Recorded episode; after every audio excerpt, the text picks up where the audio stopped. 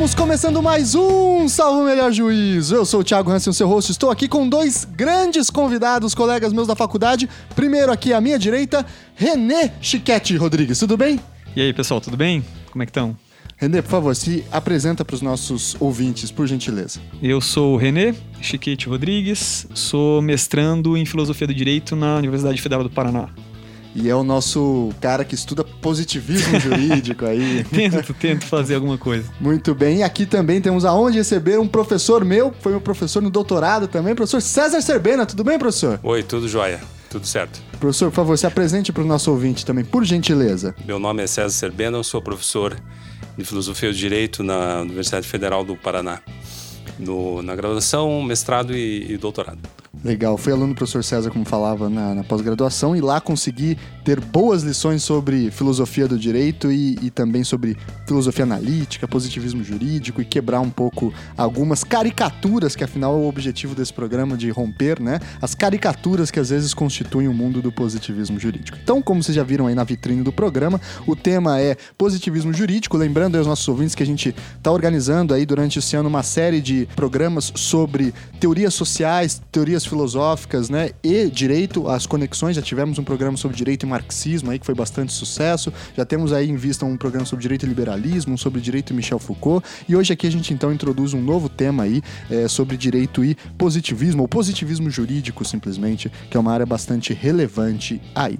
Então, antes de passar para a nossa vinhetinha sonora e entrar nesse papo, recadinho de sempre, curta a página do Salvo Melhor Juízo lá no Facebook, mande e-mail pra gente em contato salvomelhorjuízo.gmail.com e siga a gente nas redes sociais, tá certo? Além de conhecer todos os podcasts da rede do Anticast que o SMJ faz parte. Muito bem? Então, vamos lá para esse papo.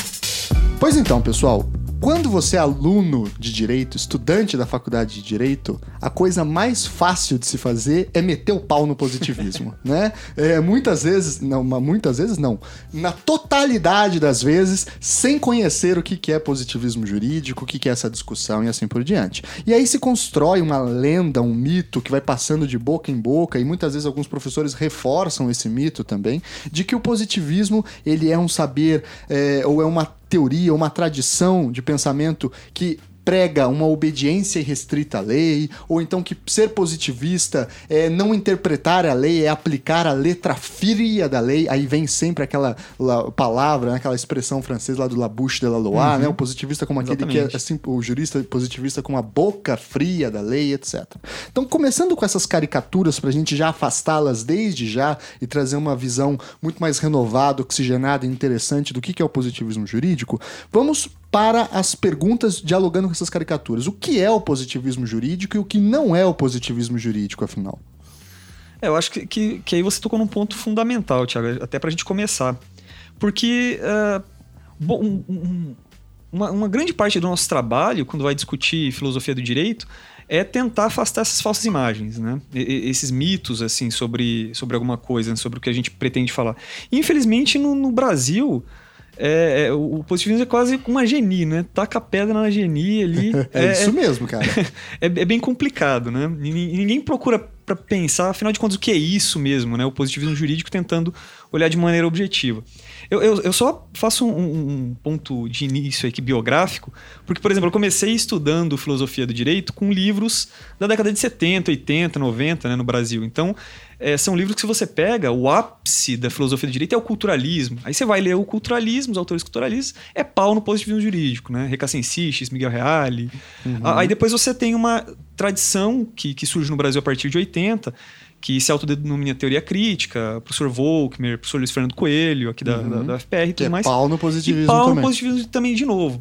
Aí você tem hoje aí, de modo genérico, que se chama neoconstitucionalismo, e pau também no positivismo jurídico. Então, afinal de contas, o que, que é isso? Né? Quando eles falam é, é, é, que estão criticando o positivismo jurídico, o que significa isso? Acho que um, um, um, primeiro, uma das primeiras críticas que a gente ouve falar é, é que ele é estatalista, né? o estadualista, dependendo, ou seja, é uma teoria feita a partir de, de identificação do direito com a lei e a lei com o Estado. E a redução do, E a direito, redução do direito- à lei. Né? Exato. Direito é só o que tem na lei Exato. ponto final. Exato, acho que isso é uma da- um dos primeiros pontos. Segundo ponto seria ah, ah, é, um- é uma abordagem neutra do direito, mas ah, não se faz uma, uma- uma especificação do que seria essa neutralidade. Então, geralmente, quando esses autores falam que o, ah, o positivismo jurídico prega a neutralidade, o juiz nunca é neutro. O juiz sempre ah, eh, julga de modo ideológico. Essa é a objeção que eles fazem. É, também, o- ah, o positivismo jurídico é formalista Uhum. mas também nunca se especifica muito bem o que seria esse formalismo. Muitas vezes está ligado a como você Mas é comentou. uma palavra que dá um nojo já, né? Já, exato, exato. hum, É, não é, não, é, não é uma palavra assim descritiva que não venha junto com, consigo uma carga Adjetiva expressiva, imensa. de, de- de emocional, né? Ou seja, você não sabe o que é, mas você já, já sabe que é para rejeitar. Sim. Então, geralmente é algo ou reduzir direito a formas, como considerações de justiça não importariam, ou então ah, é uma aplicação fria da lei, como você falou, uma aplicação silogística, subsuntiva, onde o juiz eh, agiria de modo mecânico. Né? Até no- nos Estados Unidos tem uma, uma- uma expressão chamada mechanical jurisprudence sobre isso. E aí Acho o que- juiz teria que decidir conforme a lei, mesmo se fosse um caso de flagrante injustiça, Isso, e aí e- jogam isso é coisa e, de positivismo. E, mais, é, não, e não só isso, mas também uma espécie de. aí você une com a ideia é, é, também, vamos dizer que já falsa, de neutralidade, na medida em que o juiz só declara o direito feito pelo legislador. Então, na verdade, é como se o juiz estivesse falando assim: olha, eu sei que essa lei aqui é injusta, mas lá loa se loa, né? É, não posso fazer nada. o né? Gesetz ist- Gesetz. O- o- o- a lei é a lei, olha, a lei tá te condenando, não sou eu, né? Eu Uhum. não faço, ao, ao- ao interpretar a lei enquanto juiz, julgamentos subjetivos e você que se lasque. E por último, ou talvez não por último, mas pelo menos que eu consigo lembrar agora, é, é esse ponto fundamental que você tocou de obediência restrita ali, que no fundo tudo se conecta, né? Um, um, dá para formar uma caricatura gigantesca, que aí no, fim da- no final das contas seria uma espécie de que todo mundo tem que obedecer o direito, porque é o direito, e de certa forma ele é justo, e o juiz sempre tem que aplicar a lei, independentemente da justiça ou injustiça dela. E aí vem sempre esse diagnóstico de que, em alguma medida, uma- um diagnóstico ideológico, né? De que, em alguma medida, o positivismo é a forma de pensar de quem está no poder. Né? Porque se o direito se resume ao Estado, se o direito se resume à lei, quem está no cima por- da, da- da carne seca se declara positivista, quem não está é contra positivista. Né? Essa é o- parte também desse espantalho, né? Por último, apesar de ser um, um ponto bem polêmico, né? A conjugação disso tudo gerou algumas, ah, ah, alguns problemas que mesmo hoje no Brasil persistem, que é um argumento que foi levantado ah, logo no- na Alemanha pós-nazismo, onde os, os juristas positivistas teriam sido responsáveis por atrocidades. Ah, não, guarda isso que a gente vai Mas, arrebentar é, esse, essa então, assim, depois. no final das contas, toda essa imagem, se você pega esses livrinhos de ED, eles desembocam aí. Ou seja, se você se você de alguma forma já estava disposto a rejeitar todas essas críticas, essa é a matadora, né? Ou seja, é- com essa você rejeita O positivismo o é positivismo. nazista. É, Pronto, aí- não tem carimbo mais forte Exato. que Só falou que era estuprador também, aí Basicamente, mata né, basicamente. o pensamento. Essa, essa caricatura dá para falar um pouco mais adiante, mas eu queria agregar um pouco ao que o, o René eh, falou. Eh, aqui no Brasil, eh, o movimento filosófico, jurídico filosófico, ele também é reflexo da nossa realidade jurídica.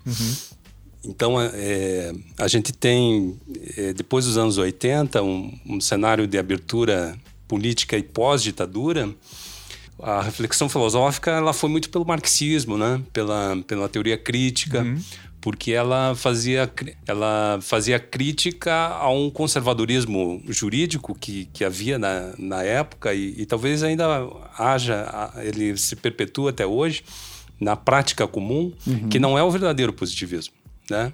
É, então, recuperando a história do, do positivismo jurídico, aqui no Brasil a gente não, não teve uma escola aí, ah, de positivismo jurídico de, de culto. Então, essa associação é mais também pela, pela questão da ditadura de, militar no Brasil e, e digamos assim, para pregar um novo direito, um direito mais crítico da pós-ditadura, ele é, se, se identificava muito com o formalista. Mas isso que essas caricaturas, qualquer jurista lida com isso. Isso é quase um axioma. É. O juiz tem que aplicar a lei, em né? certa medida, porque a gente vê lá os generais da ditadura com as divisas do exército conclamando a- as divisas do positivismo na bandeira nacional, que é uma outra discussão, se o positivismo do Auguste Comte e o positivismo militar brasileiro tem relação com o positivismo jurídico ou não, né? Então aí eh, começou a colocar tudo no mesmo balde, né? E aí acabou misturando todas essas questões. É, né? e umas distinções acho que seria bom fazer, porque o positivismo ele tem vários eh, sentidos, né? Conforme a gente está falando positivismo no- na filosofia do direito. Agora, eh, assim, rapidamente, o positivismo surge no, no pensamento social. Eh, o Augusto Comte é o, é o- é- talvez seja um dos primeiros teóricos a usar essa palavra positivi- positivismo, né? E esse é um sentido, né? O positivismo sociológico. Aí tem um sentido diferente que, e- que não está também necessariamente ligado ao positivismo kelsiniano que todo mundo conhece, que é o positivismo do Círculo de Viena, que era uma filosofia também da ciência e era mais uma epistemologia positivista, né? Sim. Eliminação da metafísica eh, da, eh, da filosofia, eh, através de uma filosofia da ciência. E a tentativa de fazer um conhecimento concreto, né? Sem pirações metafísicas, que era Exatamente. visto como algo medievalesco, Uma espécie de, né? de- de- de tentar eliminar a ambiguidade da linguagem, né? De, de- daí deu o manifesto fisicalismo, ou seja, você fazer ciência com linguagem natural seria geraria ambiguidades. Então você tem toda uma tentativa ali do Círculo de Viena de tentar eliminar isso, né? De Fazer tentar um uma criagem conhecimento exato. É, o mais possível, né? Possível. A gente pode discutir se isso foi possível, se eles al- alcançaram o objetivo, se não, enfim, mas esse era o ideal que motivava eles, né? Uma tentativa conhecimento o mais objetivo e seguro possível. Uhum. E aí, um dos métodos, pelo menos, disso, seria uma espécie de unificação da linguagem científica, né? É, então o positivismo kantiano, o positivismo do Círculo de Viena são positivismos diferentes do, do próprio positivismo kelseniano, né? Apesar de Kelsen ter trabalhado e, e- e ter estudado na Universidade de Viena durante muito tempo, é, não há nenhuma ligação direta do Kelsen com o Círculo de Viena, Nossa, né? isso me explode a cabeça, porque eu sempre colocava os dois sentados Pois é. juntos, assim. E Eu, não, não só você, né? eu imaginava o Kelsen sentado em círculo com outros Não. intelectuais. Mas essa ideia é muito popular aqui no Brasil, viu? Muito popular. O- das duas umas. Ou quando você, por exemplo, quando já que a gente tá falando do Kelsen especificamente, né? É, quando você não vê um Kelsen exegetista, né? Como membro da escola de exegese lá, legalista, aí alguns autores falam, não, mas Kelsen não era um exegeta. Aí você pensa, poxa, ele vai falar uma coisa Interessante. interessante, uma coisa bombástica, né? Kelsen era membro do Círculo de Viena. Aí você fala, pelo amor de Deus, né? Então, é, é- é- é- é- parece que o positivismo está fadado a uma série de, de incompreensões e, e fracassos, né? É, Depois- assim, e tem conexões que a gente pode, teria que ter outro programa para explorar, né? Isso, mas, por exemplo, o Freud é, é uma conexão é, muito forte com Kelsen, né? Sim, E- ele dá palestras na, no Instituto É, então Freud. Kelsen conhecia muito bem a teoria de Freud e usa isso na, na própria formulação da, Não, da, o Kelsen da sua... tem texto sobre antropologia também, né? Sobre filosofia da Sociologia. natureza. É, ele é um, um intelectual muito maior do que Ah, com se certeza. desenha, né? Agora, voltando ao positivismo, para a gente encontrar a chave do positivismo é, do Kelsen, no caso, o positivismo jurídico kelseniano, aí é, é o neocantismo. É a filosofia neocantiana. É isso que dá para o Kelsen a- o ferramental teórico, né? Para ele fazer a crítica. é, nesse sentido, ele é também ele é similar aos outros positiv- positivistas do Círculo de Viena e também Augusto Comte. O combate à metafísica, mas no caso do Kelsen, o combate, a guerra do Kelsen era o direito natural. Eu lembro que eu escutei em uma aula sua, professor, que era uma, uma ideia que me, me chamou bastante atenção, que era assim, a filosofia do direito ela ganha uma outra dimensão a partir de Kant e de Hegel. E que, inclusive, alguns autores falam que filosofia do direito mesmo é só a partir daí. Né? Antes você tem uma filosofia do direito que se mistura com ética, com ontologia, Uhum. então não há uma especificidade. Né? Se pudesse falar um pouquinho pra gente sobre isso, pra gente entender então como é que a filosofia do direito surge e se aproxima do positivismo mais à frente. Na minha visão, na minha concepção, a leitura de história da filosofia que eu faço, mas é, não é só minha, isso está bem claro em alguns escritos do Bobbio. Com, com Kant a gente tem a filosofia como sistema, né? E Hegel também são são teóricos, são os grandes filósofos que conceberam a sua obra como um sistema filosófico. Então você pega os filósofos anteriores a Kant, é, por exemplo, Hobbes, né? Tem o, é, o Leviatã, ele é teoria do Estado, é teoria da soberania, mas não há um sistema filosófico no sentido epistemológico mesmo, né? Então é somente nesse, a partir de Kant e, e Hegel que a gente tem a filosofia do direito como disciplina autônoma, é, ou tem um lugarzinho, uma, digamos assim, uma posição determinada dentro do, do sistema filosófico. O direito né? se transforma em um objeto específico aí, bem Isso, e, e a filosofia também tem uma reflexão muito, muito específica né, sobre o objeto direito. Né? Então, Kant, por exemplo, é, fazia uma distinção entre o direito positivo, que é o direito empírico para ele, e o que traduzido por doutrina do direito, mas a gente pode também dizer que é teoria do direito, né? que é a reflexão teórica e racional, filosófica, a priori, sobre o, o direito. E essa parte é, segundo o Kant, ela é a priori, né? ela, ela é teórica. Então, o, o Kant ele estabeleceu bem qual era o objeto objeto empírico e a, o que ele chamava de crítica filosófica, que era a contraparte, digamos assim, é, teórica desse objeto. Por isso que isso é muito forte no, no Kelsey, né? O programa positivista do Kelsey também é, é fundar a, o direito como ciência, né? Então, se Kant não dá para ser dar uma martelada, uma carimbada nele de positivista, Não, é, não. né? A gente pode falar que pelo menos ele lançou as bases de uma independência e autonomia do conteúdo e do saber jurídico, que depois vai ser isolado e trabalhado com maior detalhes pelo positivismo. E quando é que a gente pode falar então em um positivismo jurídico? É, aí- já que o professor Sebena começou a introduzir algumas, algumas distinções, então, a gente começar a falar propriamente do que já, já, já estabelecidas essas características e um- uma possível influência filosófica, é, eu vou tentar trabalhar com várias distinções, mas uma primeira que eu, que eu quero chamar a atenção, e essa é, por exemplo, para quem estuda o o assunto, isso, é muito claro, né? Eu, tô pensando pr- principalmente no aluno de primeiro ano, em alguém que está tendo um primeiro contato assim com isso. É porque a gente vai é, é, usar termos aqui que são interrelacionados, mas que são coisas distintas. E aí são quatro termos que é preciso deixar claro.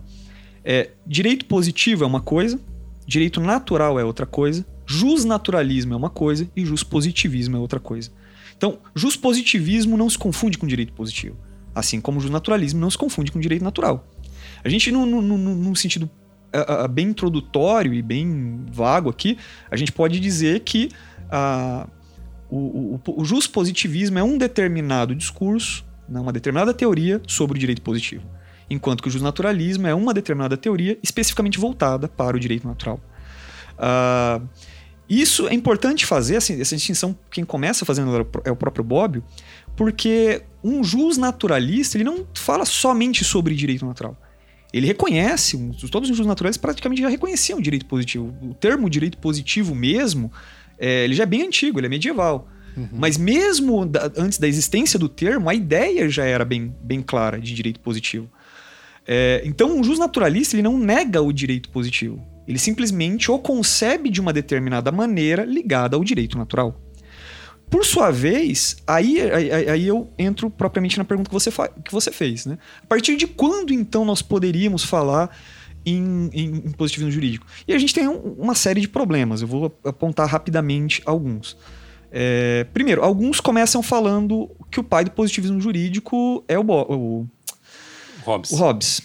Já escutei essa história. Isso. Ah, é, é complicado, você não pode taxar o Hobbes ali de positivista, mas com certeza ele lança bases na medida em que ele cria uma teoria da soberania. E boa parte do que o positivismo jurídico, quando ele nasce, que aí eu vou falar, ele está atrelado a uma, a uma noção de soberania muito forte. O Michel Villet, ele ainda retrocede algum ponto um pouco antes, Põe nos nominalistas lá. é, né? fala no- principalmente no, no Ockham. Ele fala ó, na, da discussão do Ockham com, com Tomás de Aquino, que aí vai, na, na medida em que eles que o Ockham concebe o direito natural como vontade, Uhum. né, e desvincula a ideia de direito de razão, ele fala, ó, então tá aqui. Então, de certa É forma, que em filosofia eu acho que não tem como dizer assim. Claro, o o Kelsen é muito explícito, né? Coloca lá É. no prefácio, no, no, Não, nem no história a gente consegue cravar o ponto É. fundamental do originário, né? Então você consegue pegar intuições. É, né? mas existe uma intuição interessante aqui por detrás disso tudo, que é, de certa forma, a noção de vontade né, humana, ou no, no caso aqui, do, do que, pelo menos do Ockham ainda é divina, mas depois vai ser, a partir de Hobbes, é vontade do soberano.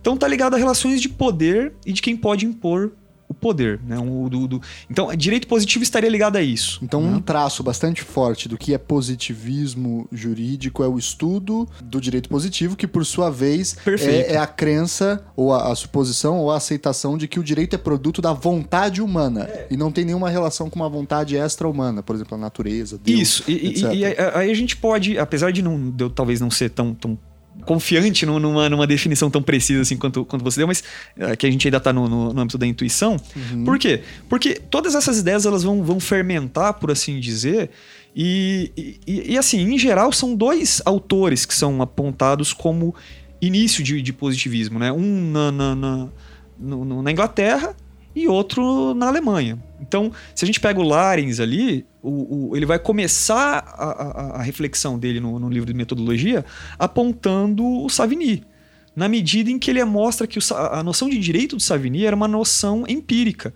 desvinculada de, de, de, de, um direito natural. Né? Ele vai, obviamente, trabalhar ainda com metafísica e tudo mais, mas ele vai tentar ver o direito na sua historicidade. Isso. E não num, num, direito numa metafísica. Savigny, o jurista alemão do século XIX, né? fundador da escola histórica. Muito obrigado, Tiago, exato. E por outro lado, uh, uh, mas mesmo assim ainda há uma discussão se realmente o Savigny. O, uh, o Savigny, ele, ele, ele, E aqui eu vou. Já estou encaminhando para o final da, da, da, da, da intuição que eu queria lançar, porque é a negação de direito natural. É a negação de compreender o direito positivo a partir de noções de, de valorativos de direito natural. E a partir de sua historicidade. Mas, em geral, apesar de ser complicado a gente falar, ó, oh, Savigny era um positivista. Né? Apesar disso, apesar dele negar o direito natural, o, o John Austin é tido, em geral, uma, uma, uma, ferramenta mais. um autor mais aceito como pai do positivismo jurídico mesmo. Então, ele, quando ele diz, olha, o direito é uma série de comandos emitidos pelo soberano que é habitualmente ob, ob, é, obedecido. E o direito que é é diferente do direito que deve ser. É o direito que é uma coisa, o direito que deve ser é outra. Com isso, ele lança as bases do positivismo jurídico. Ou seja, direito é o que está aí e não o que você quer que esteja. Perfeito. Basicamente Perfeito. é isso. Então, é, o direito positivo, assim, só, só, só para concluir, é, é, o positivismo jurídico é, uma, é um pensamento, a gente pode de, começar por aí, né, sobre o direito positivo, na medida em que a gente pode compreender o direito positivo de modo bem genérico como uma produção humana. É, é, é aquilo que é criado por uma determinada comunidade humana. Eu queria explorar um pouco, René, uhum. essa parte que você falou. O positivismo é um pensamento, né? É, pô. Eu agregaria o pensamento realista. O positivismo, um positivista, ele é antes tá. de tudo um realista. Tá. Em que sentido, né? Ele, enfim, é um traço geral do positivismo que, que o direito ele ele não tem uma natureza metafísica. Concordo. É, ele não, o direito ele é uma técnica de dominação social artificial criada pelo homem, uhum, né? Uhum. Vivendo em sociedade. Não foi revelado. Não, não tem uma origem divina ou, ou uma origem histórica, né? Sim. Que você poderia, por exemplo, dizer: ah, os romanos teriam um verdadeiro direito científico professor sabe que a gente tem um costume aqui nesse podcast é. que é xingar a Magna Carta. Então, xingar a Magna Carta? então, o direito não começou na Magna Carta, sim, né? Sim, tá sim, sim. outro exemplo. Não, o positivista diria que, que a Magna Carta ela é fruto, tudo bem, de uma revolução, mas essa revolução é, é, não que não, não é... tinha direito antes da, da, dessa revolução, né? É, isso é uma conquista histórica, mas é uma, um produto histórico. Não que, que por exemplo, a gente nasceu com, com esse direito e é mutável, o rei não pode tirar como se dizia na época. Ou né? seja, o oposto, por exemplo, da Declaração de Independência dos Estados Unidos, que define lá que todos nascem iguais perante uhum. a lei, etc., e têm direitos à liberdade, à igualdade, à propriedade e à busca da felicidade. Porque é, é essa. Que, essa é uma reificação, né? É, inclusive, é a declaração de começa assim, né? Consideramos isso. estas verdades autoevidentes. Ou seja, que se você olhar para a natureza, você conclui isso, isso, sozinho, né? Ou seja, essa é uma crença meio, é, meio não, bastante metafísica da origem do direito. E o positivismo rompe rompe com isso. Fala assim, meu amigo, vamos ser realista e vamos acreditar que o direito é produto da vontade humana, da política, de jogos de poder e, e não tem uma origem mítica, portanto. É, e veja que isso é, é duro porque as pessoas, e, e, a gente aprende na faculdade, e talvez a grande maioria dos juristas, pense que o direito ele é comprometido com a justiça, né? Sim. É, é comprometido Sim. com valores, comprometido com com um ideal de bem-estar, etc. Mas não é que o positivista negue, negue isso. isso. Né? Ele só coloca claramente que o direito é um meio para alcançar esses fins. Né? Mas não que o direito seja intrinsecamente, eh, você defina o direito a partir desses fins. Uhum, uhum. Né? Então é uma atitude perante o próprio direito. E, e às vezes ser realista.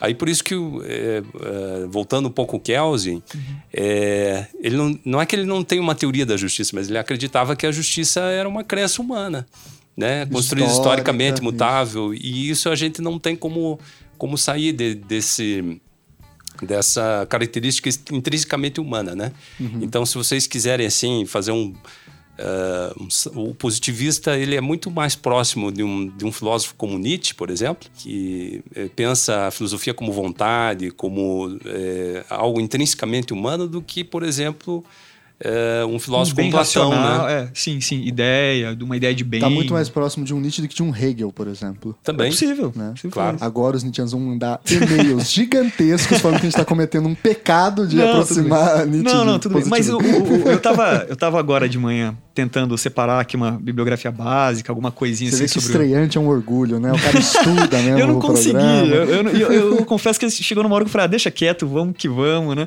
É Mas eu aí. tava ah, ah, vendo algumas. o- e até depois eu, no- eu- eu passo a referência melhor. Mas o, há, uma, há um autor, e aí hoje é um, ele é um autor interessante de se estudar e tudo mais, que é o Brian Leiter. Ele fez um livrinho, até um. pe- pelo Kindle, publicado pela Oxford Press, é onde ele, ele sintetiza o que tem atu- atual de bibliografia. Mas eu fui ver, ele tem estudos, ele é um grande estudioso da moralidade de Nietzsche. Então, assim, é é interessante, eu nunca tinha conhecido, pelo menos, um professor da academia que está dedicado no direito a trabalhar, a ser um positivista e na ética a ser um Nietzscheano. Então, é algo e é curioso interessante. porque vocês estão falando isso e a versão que a gente pensa, a versão mais caricaturizada, um espantalho chamado positivista que se apresenta para nós é a seguinte, né? O positivismo é uma forma de tentativa de produção de um conhecimento neutro, leia-se, que extingua a vontade do ato de produção de conhecimento e aí o conhecimento se revela de forma Tá. objetiva, externa, etc. Como é que a gente dialoga essa questão, então? Porque assim, essa seria uma, então uma primeira distinção. Eu vou sempre retomar elas para deixar claro, né? Então, uma, coisa é de direito positivo e direito natural, outra coisa é- seria as teorias sobre o direito positivo e o direito natural.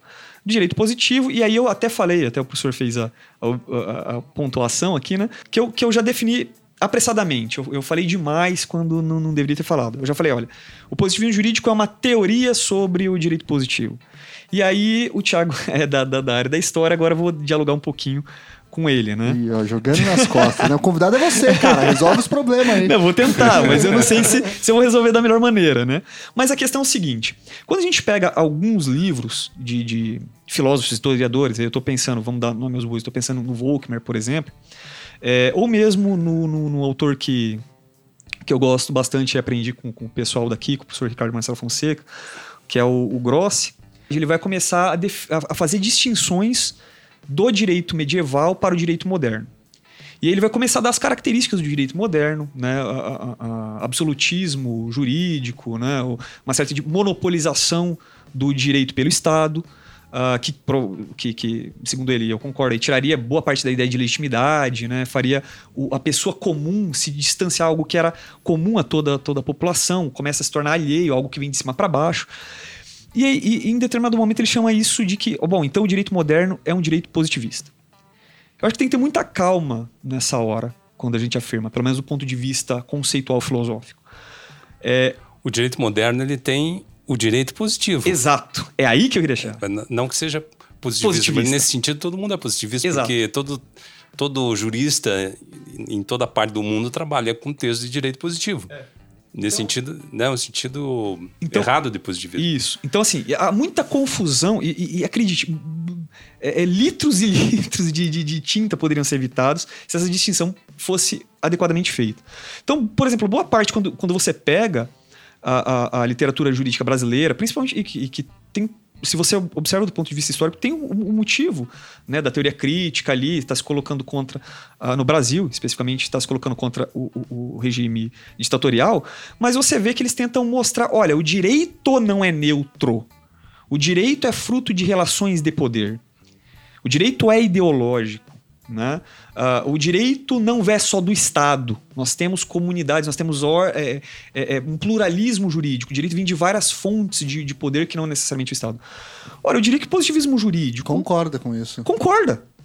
Eu falo, eu falo, ok, diga algo que o positivismo jurídico não, não. Discorda. Onde está a discordância aqui?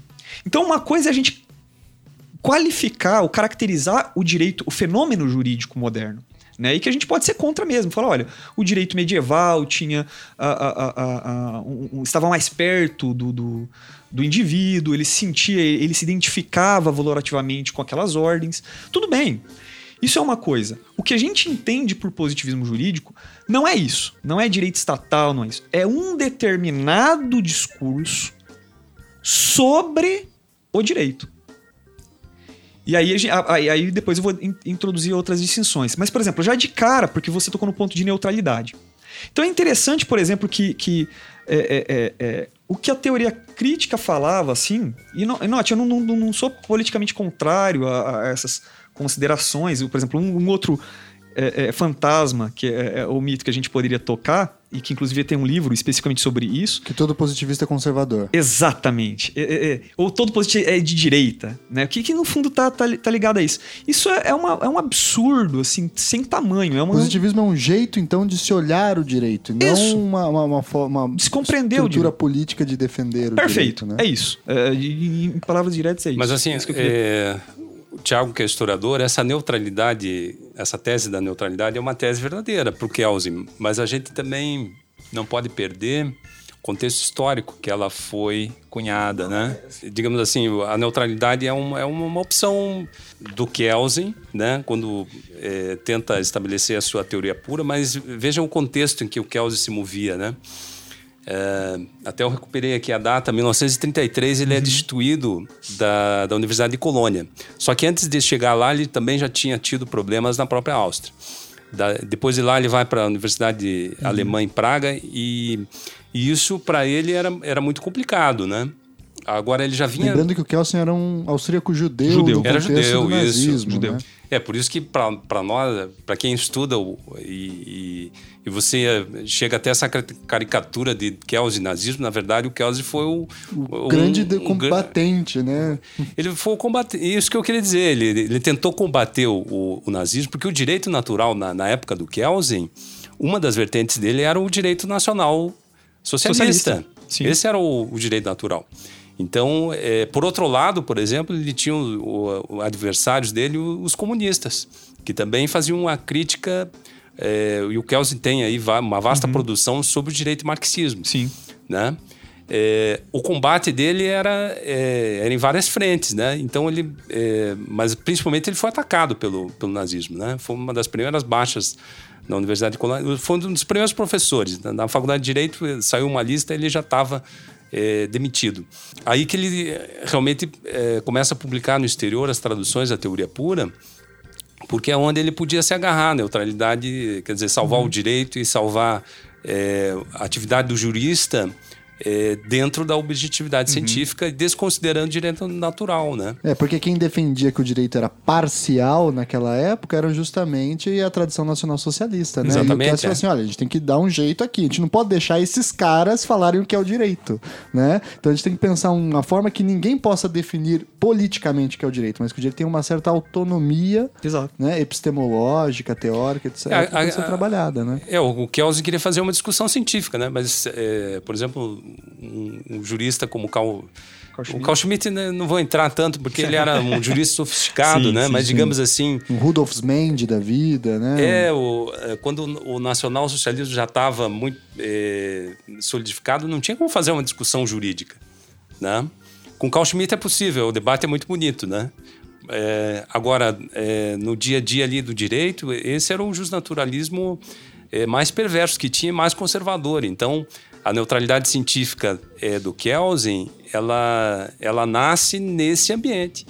Que a gente, por incrível que pareça, aqui no Brasil, a gente não, não teve. A gente pode ter tido um, um regime é, de ditadura, mas não totalitário no sentido nazista, né? Porque o, o nazismo, como é, regime totalitário, a pessoa não podia respirar, ninguém podia falar algo, nenhuma vírgula diferente daquilo que se pensava é. no nacional-socialismo. É, você né? tem um Francisco Campos que, em alguma medida, vai tentar fazer um simulacro bem tupiniquim, né? não, você pega a nossa história aqui na, na ditadura, você tinha debate no jornal, as pessoas ainda exerciam crítica, né? No, no, regime totalitário, qualquer interpretação contrária ao, ao, ao, regime oficial seria completamente banida, né? E eu acho interessante isso que você falava, professor, porque é, assim, é possível você exemplar ou, ou demonstrar uma legitimidade de um ponto, de um argumento, de duas formas. Uma, pela porrada, pela força. você fala assim, eu tô certo, porque senão você apanha. Né? É, é quase convincente. É. E a outra é pela demonstração científica. Né? E essa é a aposta do Kelsen, né? E é uma aposta democrática. Ele estava tentando né? salvar. É, e a gente, daí só para assim atiçar a curiosidade dos ouvintes, né? É, o Kelsen é um autor muito rico, né? Sim. Então a gente também não pode fazer a leitura Reduzir do positivismo ele... só pela teoria pura, porque claro, claro. ele vai ter toda a teoria do Estado, a, a, a teoria da política, justiça também, a teoria dele, da justiça. a teoria da democracia. E ele tem um livro sobre democracia. Ali você vê o, é, que, é o, que é alguém que, pré, apesar de, de, de, fazer ciência do direito tentando fazer neutra, ele, ele era profundamente relativista e, e Sim, profundamente Esse... democrático, né? A teoria democrática do, do Kelsen é muito bonita nesse sentido. É, vocês tocaram dois pontos aqui que, que eu acho fundamental. É interessante que, assim, Kelsen não é só positivista, né? Positivista é a Ele teoria... não é só positivista da teoria pura. Exato. É. A gente esquece, são mais de 400 títulos Exato. publicados e... Ele, ele tem, tem obras é... em direito internacional, constitucional, enfim, direito positivo, teoria, Olha, sociologia... Olha, se o povo nem o teoria pura lê inteiro, é, né? Não, não, já chega a, aí também. Mas, assim, o, no Brasil, o Andi Edith Soares ele tem retomado bastante esse ponto, no sentido de, de estudar o direito, o Kelsen a partir da teoria da justiça dele e mostrar como ele não.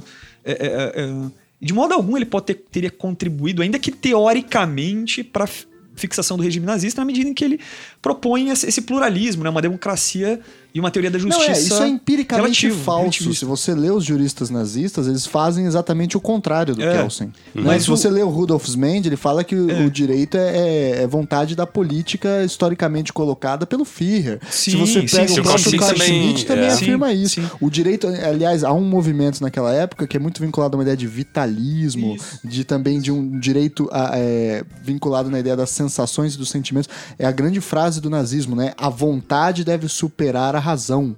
Né? Ou seja, a ideia de que eh, se a teoria não permite, o que, que você faz? Você rompe a teoria e impõe a vontade. Isso é a base da tradição teórica do direito nacional socialista. E não tem nada a ver com o positivismo de Isso, Kelsen. Mas a, apesar de, desse ponto, por exemplo, que o professor bem destacou do ponto de vista histórico e tal, e, e que o Kelsen tem muita coisa e, e interessantíssima sobre teoria da democracia, teoria da justiça, é, eu pessoalmente, uh, e aí para voltar e ficar na teoria pura do direito mesmo, a grande sacada dele, por exemplo, com a teoria pura do direito, é enfrentar ao, o, o, e pensar, talvez pela primeira vez, algo uh, bem relevante, que é colocar sobre novas bases é, a pergunta, afinal de contas, o que é a ciência do direito? É ela possível? O que, em que consiste a cientificidade da ciência do direito? Então, e, e essa pergunta era feita de maneira muito boa pelo Kelsen, na medida em que ele não fala da cientificidade do direito, e aí eu vou começar a fazer um, um parênteses com, por exemplo, a escola de exegese, que aí a gente poderia. Não se trata da cientificidade do conteúdo da lei. Exato. Né? Mas de uma outra coisa. Exato. E aí ele rompe com uma tradição muito importante. Né? É, aliás, com várias tradições com teoria puro direito. Por exemplo, é, a ideia de que o direito havia um, um, conteúdo imanentemente racional, ou que o legislador era racional ao produzir a lei. O, o, o, e, e, aí o Kelsen ele falou: olha, não necessariamente a, a, a, lei é racional, a racionalidade não está na pergunta da cientificidade. O direito não é produzido cientificamente. Para mim, Kelsen escreve principalmente para o acadêmico, não para o, o prático forense. Né? E, e, eu acho que isso é importante. É a minha leitura, obviamente, há discordâncias aí. Mas eu, eu, eu, interpreto, e acho que é uma interpretação razoável de Kelsen, entender que ele não estava preocupado em orientar o jurista prático ele estava preocupado em desenvolver um pensamento e falar assim: olha, afinal de contas, o que se ensina na academia? Quando alguém diz jurista, né, tendo em vista que era uma época de cientificista, né, é, que todas, a, a, estava se colocando em xeque o, o, o, as bases epistemológicas de todas as ciências naquele momento. Então ele estava pensando, afinal de contas, o que faz ou é possível ter um estudo científico do direito? Então, direito é, o... é, só poder ou direito tem algo a mais, né? Veja como é, é essa preocupação, a gente na, teoria, na, na universidade às vezes subestima a importância é, da cientificidade do direito. Mas imagine que você é, recebe uma, uma comunicação oficial de um juízo, você sendo acusado de algum delito. Qualquer pergunta que a gente faz, qual a justificativa, né? Com base em quê? Essa, essa pergunta, geralmente, ela é uma pergunta que você faz racionalmente. Você exige uma resposta racional, né? Quando você é objeto de uma sentença jurídica, a justificação da, da sentença, a gente pede uma justificação racional. Não é porque eu quero, né? É, você não Tem que quer ter algo a mais. E isso, essa exigência, ela é fundamental. É, só que a gente, no Brasil, infelizmente, a gente tolera. Acho que agora, não, não sei, mas há um tempo atrás, você via até argumentações no, no STF é, com poesia, né? com literatura. Isso é bonito. É, é, não, não que Mas não, não não- se deva fazer isso, mas o Não, problema se- é- eu é. acho que não se deve, né? Porque quem está sendo, quem é objeto da sentença, e veja, no Tribunal Constitucional, o, o cidadão, todo cidadão, ele é objeto da sentença porque todo mundo é atingido, né? Não, é, é, é uma, mas assim, uma coisa é você ler uma, uma sentença que faz a justificação e meio, sei lá, perdido, o cara cita uma poesia. Sim, cara. mas é- não pode ser só isso. Exato, exato. Exato. É, Aí você, é uma poesia. Então veja uma só, nada contra a penal, música brasileira. Eu, eu gosto muito da música brasileira, mas assim, o, o Caetano Veloso, é um Djavan, Chico jurista. Buarque. Joia, mas não, o, não- o lugar deles é na música, não, não é como principal fonte de justificação sim, bizarrice. de voto no, no, no Supre- no- no- no Supremo. Então você, quando a gente se coloca como, digamos, o positivista, ele talvez aí que eu coloco o valor do positivismo é, é dentro das filosofias, das várias filosofias jurídicas é, é, existentes, foi quem levou mais a fundo a ideia de justificação racional pelo, pela, como um paradigma eh, mesmo de ciência, né? Se isso é possível ou não, daí é outra discussão, mas veja uma que é tentativa o que a de- gente pensa, é o que uma você tentativa pensa. de cientificizar o direito via argumentação, então. Eu não sei, eu não diria até cientificizar, mas eu, eu, eu- eu trabalharia mais com a noção da racionalidade. A gente precisa de decisões não Racionais. científicas, né, mas racionais. Entendi. É, Porque isso é, um, é, um, é algo extremamente importante do ponto de vista de qualquer sistema jurídico, né? É, quando eu tenho uma decisão, eu tenho que ter uma justificativa racional, Claro. Né? Se você vai para prisão, você, sei lá, veja o José Dirceu lá é, se perguntando por que, que eu fui condenado. A, a interrogação, ela, o- a interrogação é racional, né? É, uma, uma poesia, um- uma letra de- da MPB não, não vai te dar essa resposta. Então, acho que no Brasil a gente vocês que estão numa geração mais nova, eu vejo assim que é, isso é muito positivo porque já não satisfaz, né? As teorias elas precisam de mais sofisticação porque a nossa a, a- prática ainda no nosso direito a gente ainda tolera essas coisas e, e acho que tomara que caminhemos para esse ponto é, a exigência de racionalidade da justificação das decisões judiciais ela seja maior. Sim. Né? O novo CPC já vai muito nesse sentido. É. Por isso que o, eh, lá na faculdade os próprios processualistas têm vindo conversar muito com, com a teoria do direito, com a filosofia, porque isso está no próprio código. Sim. Né? Tá obrigando a integração, né? Está obrigando o juiz a justificar, não pode deixar nenhum ponto sem eh, discussão no, no ato decisório. Seja, A tá, gente também não sabe se isso vai funcionar, né? tá colocando Mas eles pelo- de frente com a temática da argumentação, Da argumentação, racional, isso. da retórica, né? E assim por diante. É, então, assim, se a gente for racional e, e- e o positivista, ele, na verdade, ele tenta fazer o estudo da, do direito de uma maneira mais rigorosa possível, né? É, talvez é, o Kelsen pensava ainda né, nesse ideal de ciência, né? Hoje isso já está um pouco relativizado.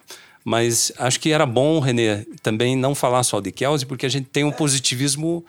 Veja, até nos Estados Unidos a gente tem discussão do positivismo, né? E o positivismo inglês é outra fonte também muito complementar ao próprio Kelsen, né? que, que é da filosofia de Hart em diante, né?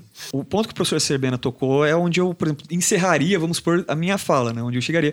Porque, assim, toda a discussão que inicia com o positivismo jurídico acaba hoje. A discussão, é, é, é, por exemplo, o, o que eu comecei falando lá da- da- da- da- das críticas, né, do, do que o positivismo jurídico sofreu, por exemplo, no Brasil, isso se tornou, por exemplo, um, um verbete, uma expressão que se tornou comum é a crise do positivismo jurídico. Então sempre fala em crise do positivismo jurídico, sempre fala em crise do positivismo jurídico. E o ponto que o professor Serbena colocou, apesar de que a preocupação racional seja é, é muito importante, é, um, um, do- um dos argumentos para se afirmar que o positivismo jurídico estaria em crise é exatamente a impossibilidade, a suposta impossibilidade dele não conseguir dar conta dessa, dessa justificação das decisões judiciais de modo racional. Então, aí é importante, antes de eu da, da gente Porque, eu, de certa forma, o argumento do professor Sebena, ao tentar colocar o, o, o, a coisa mais no empírico, ao meu ver, deu um salto muito grande na questão de se o positivismo jurídico é compatível ou não com teorias da argumentação. E antes disso, a gente tem que voltar em Kelsen e deixar bem claro o, o, o, que, eu, a, o que é bom de Kelsen e, o, e onde Kelsen é insuficiente. É, o que é bom de Kelsen, penso eu? Ele foi o jurista que contrariamente à escola da exegese, porque só uh, fazendo alguns pontos bem rápidos para a gente chegar nessa questão da justificação das decisões. É, a escola da exegese ela é tida como um, um primeiro é, positivismo jurídico, um legalismo, um positivismo primitivo e tudo mais, mas uh, algo que, inclusive, eu estou tentando terminar um artigo sobre isso, é, é que, na verdade, a, a, a teoria da escola da exegese só pode ser bem compreendida a partir do naturalismo. Ela é uma transição bem soft, bem suave, entre um justnaturalismo racionalista moderno para um positivismo. Para a, a, a, então a ideia de que, por exemplo, se devia seguir o código de Napoleão e só aplicar ele e não fazer interpretação, estaria ligada a, uma fundamentação metafísica, uma fundamentação de direito natural racional, na medida uhum. em que uhum. ele era raço scripta. Então eu não pergunto, por exemplo, se. É, por exemplo, por que, que eu não vou. Por que, que o juiz não pode interpretar a lei? Ué, porque o legislador já fez a lei. E se o juiz interpretar, o juiz é, é tá o poder criador, está refazendo a lei. O juiz deve declarar, ele é bucho de la loi. Então, uh, e por que, que o, o, o, direito ele é sempre justo? Afinal de contas, o Código de Napoleão é a materialização da razão. Ele é, ele é o direito natural posto em vigência. Yeah. Por isso que Kelsen é insuficiente. Mas a, a, yeah. É. tem que ter o um mérito de Kelsen aí, que não ficou claro. Né? O mérito de Kelsen é Contrariamente à escola de exegese, e reconhecendo que direito é, é uma questão é, não racional, mas uma questão de, de produção de vontades, que o direito ele tem limites, ele tem lacunas, enfim, você vai ter que fazer integrações e tudo mais. Eu vou produzir um discurso racional e científico sobre ele. E nesse momento não tinha uma discussão ainda, ou pelo menos não estava tão bem aceitado, assentado, é, se o jurista tinha uma ciência autônoma. Afinal de contas, o que o jurista faz é uma parte da sociologia, o que o jurista faz é uma parte da matemática. Essa foi, esse foi o mérito de Kelsen. De tentar defender, e é isso que eu acho que tem que ser deixado e claro. A autonomia do a autonomia, não necessariamente do direito. Da a autonomia da ciência do direito. Ou seja, o que o jurista faz é algo que só o jurista pode fazer ele deve descrever normas jurídicas. Ele explica lá o que é norma jurídica. Ou seja, o jurista, enquanto cientista do direito, ele tem um método diferente do antropólogo, do sociólogo, do, do, do, do filósofo, enfim. Ele tem um saber próprio. E esse saber próprio tem um objeto próprio e um método próprio. É, o Kelsen, quando vai para os Estados Unidos e escreve lá a autobiografia, ele diz assim: ah, aqui no, no, nos Estados Unidos é diferente, o, o direito é mais é ensinado e é concebido como uma prática. Sim. Então, é, ele inclusive reclama lá no final que ele não tem. Não reclama, mas ele diz que não tem quase alunos, na verdade, não tem nenhum aluno interessado em desenvolver a ciência do direito. Por quê? Porque a, o direito não é com, compreendido como é, um objeto é, científico, né? Isso estaria muito mais ligado ao problema filosófico do que um, a é, atividade eu, eu do jurista. Eu conheci alguns americanos é, que estavam fazendo law school lá e o pessoal muito bem informado, fazendo doutorado em história e tal, não sei o quê. E quando eu falei para eles que Kelsen e a parte da tradição do civil law, a partir dele, tenta afirmar uma cientificidade, uma autonomia da ciência, do direito, etc., eles ficaram de cabelo em pé. Sim, sim. Né? Porque eles não conseguem entender, por exemplo, esse é um ponto, a existência de um doutorado em direito. Uhum. É, isso é uma criação alemã, né? O, austríaca alemã do Kelsen e, e, ligado muito à concepção da Europa continental, né? Completamente estranha ao, ao, é, ao modo de, de fazer direito, conceber o direito no common law.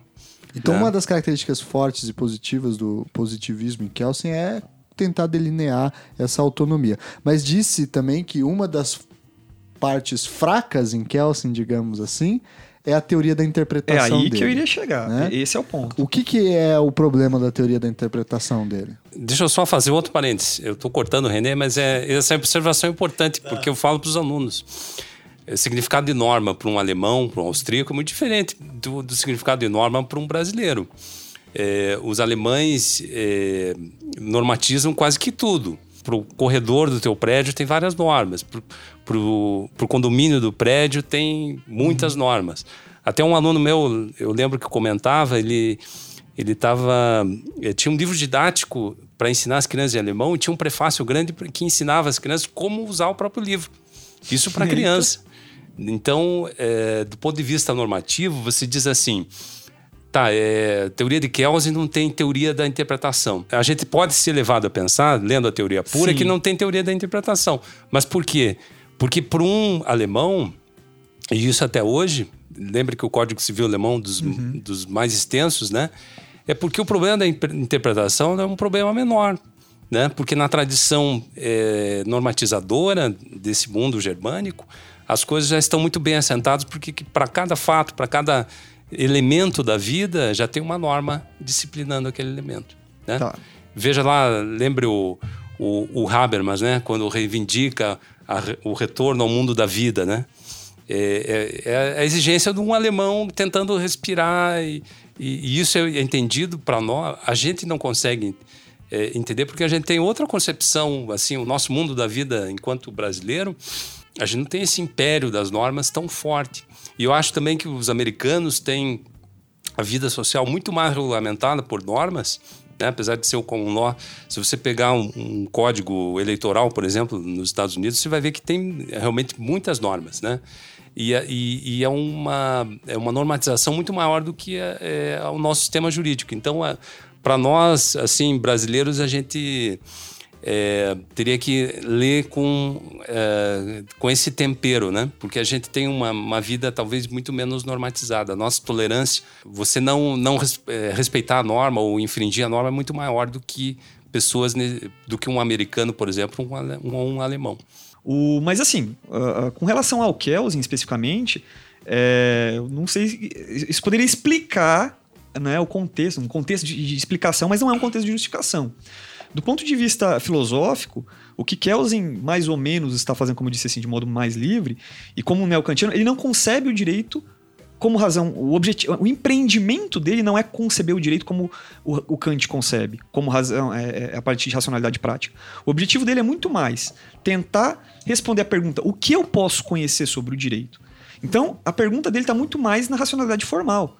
Na, uhum. na, na, então, ele, ele é como se ele estivesse aplicando crítica da razão, da, da razão pura ao direito, que seria pelo Kant concebido como razão o que é prática. é conhecer o direito. É, né? essa, esse, é essa, é a pergunta. Dele, não então, o que é como aplicar o exatamente. direito. Exatamente. Então, é. o, o que ele quer é descrever racionalmente o direito. E aí, chega num determinado momento, que é a questão da teoria da, da interpretação, e ele, como ele é, parece e, e, cético, e enfim, não, talvez seja muito radical afirmar isso, mas ele não dá muita importância à questão da razão prática, e, e, ele fala assim: olha, quando, quando é, se entra nessas questões, o máximo que a gente pode fazer é descrever. Sim. E aí, o, o, a produção da decisão judicial é um ato de vontade. Se o juiz vai seguir a norma, ou, por exemplo, ele vai falar, ó, até é possível racionalmente estabelecer os limites semânticos aqui, né? O que ele chama de moldura da norma. Uhum. Mas, por exemplo, qual é a, a, decisão correta a se tomar um determinado caso? Ele fala, bom, a partir daqui eu vou ter que fazer é, é, afirmações ou, ou, ou considerações que já não são mais racionais, da razão pura, pelo menos que eu vou ter que entrar na razão prática. E aí já não estou mais escrevendo direito, que eu estou fazendo considerações valorativas e já não me interessa. Essa pergunta do Kels é muito importante porque ela coloca algo é, fundamental é, para um aplicador da lei e um decisor, né? alguém sim, que decide. Sim.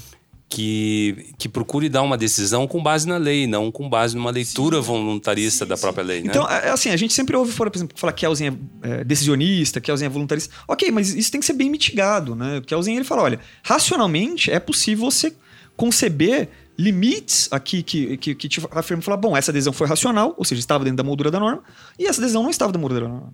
Aí o, o você pergunta para Kelsen, ah, mas e se o juiz decidir fora da norma, da moldura da norma?